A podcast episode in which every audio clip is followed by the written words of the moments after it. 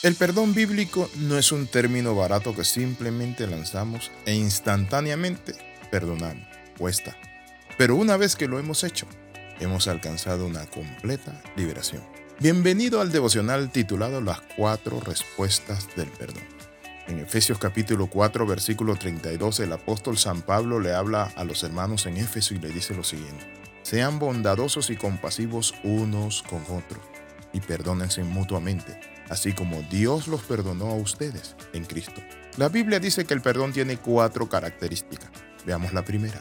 Perdonar es recordar cuando te han perdonado. Muchas veces nosotros tenemos amnesia y se nos olvida que muchas veces, pero muchas veces, y valga la redundancia, hemos cometido errores. Hemos fallado con lo que hemos dicho, con nuestras actitudes, con egoísmo. Hemos ofendido, como dijo el chavo del 8, sin querer queriendo. Por eso la Biblia dice, perdónense mutuamente, así como Dios los perdonó a ustedes en Cristo. El Señor nos recuerda que en Cristo Jesús hemos sido perdonados. Y este es el punto de partida para el perdón genuino. Si no te sientes perdonado, no vas a querer perdonar a nadie más. Si eres duro contigo mismo, vas a ser duro con los demás. Pero mientras más gracias recibas de Dios y te acuerdes que de una y otra manera Dios te ha perdonado muchas veces, cada día, actitudes y tantas otras cosas, vas a perdonar. En cierta ocasión una esposa me dijo a mí, es que yo no puedo perdonar a mi marido. Pero algo que le dije es, usted tiene que elegir de pensar de que usted puede destruir su matrimonio, sus hijos, por una falta. Comencé a trabajar con ese matrimonio, ellos se perdonaron y hoy son una pareja sólida. En segundo lugar, perdonar es renunciar a tu derecho de vengarte. Muchos dicen lo que el ganso le dijo a la gansa, venganza. En Romanos 12, 19 dicen, no tomen venganza, hermanos míos, sino dejen el castigo en las manos de Dios porque está escrito, mi es la venganza, yo pagaré, dice el Señor. La vida no es justa, pero un día Dios va a resolver todo eso. Pero quiero hoy hablarte acerca de la venganza. La venganza no es buena, mata el alma y la envenena, dicen algunos. Pero es cierto, uno se envenena del alma cuando quiere vengarse y lo otro es que la venganza produce en nosotros amnesia de que hemos sido perdonados. El tercer elemento del perdón es responder al mal con el bien. La Biblia dice en Lucas 6, 27 al 28, amen a sus enemigos, hagan bien a quienes los odian, bendigan a quienes los maldicen, oren por quienes los maltratan. ¿Cómo puedes saber tú cuando realmente has perdonado a alguien? ¿Saben por qué? Porque en lugar de dar mal por mal, das bien por mal. ¿Cómo puedes tú de una manera u otra sacar eso que está en el corazón cuando te han maltratado, cuando te han tratado mal? Yo aprendí algo. Las personas que tratan mal a otras es porque sus vidas han estado llenas de maltrato. Y lo segundo es porque son personas con mucha miseria en el corazón. Cuando una persona es generosa, es rica interiormente, ¿saben qué? Sabe tratar a los demás. Tú te preguntarás, ¿cómo puedo hacer con la persona que me lastimó? No puedes hacerlo a menos que permitas que el amor de Dios entre en tu vida y le digas a esa persona, mira, yo perdono tu miseria, yo perdono tu abuso, yo perdono tantas cosas que hiciste en contra mía.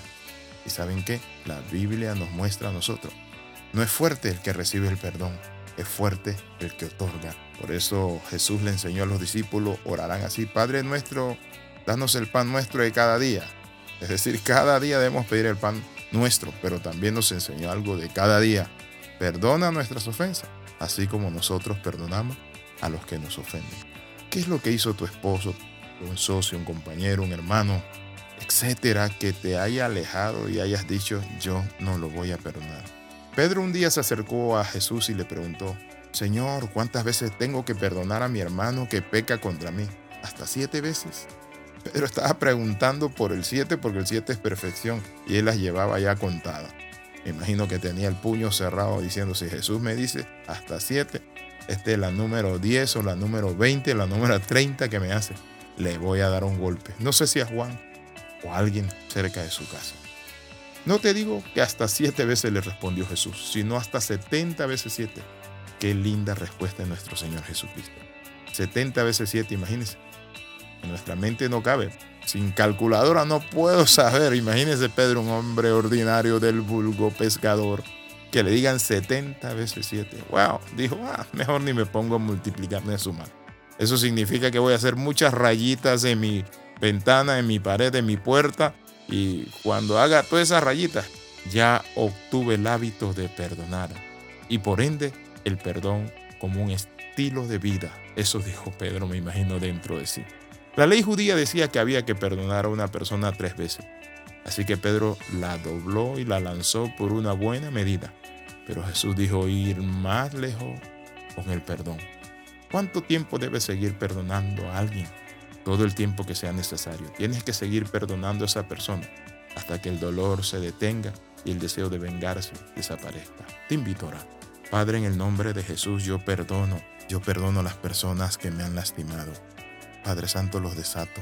Los bendigo en el nombre de Jesús y acepto el perdón tuyo hacia mi vida, pero también otorgo el perdón mío hacia las personas que me han lastimado y herido. Por Jesús oro, amén y amén. Escriba al más 502 42 45 6089. Recuerde, las 13. Comenta, comparte y crece. Le saluda el capellán internacional Alexis Rama. Nos vemos en la próxima.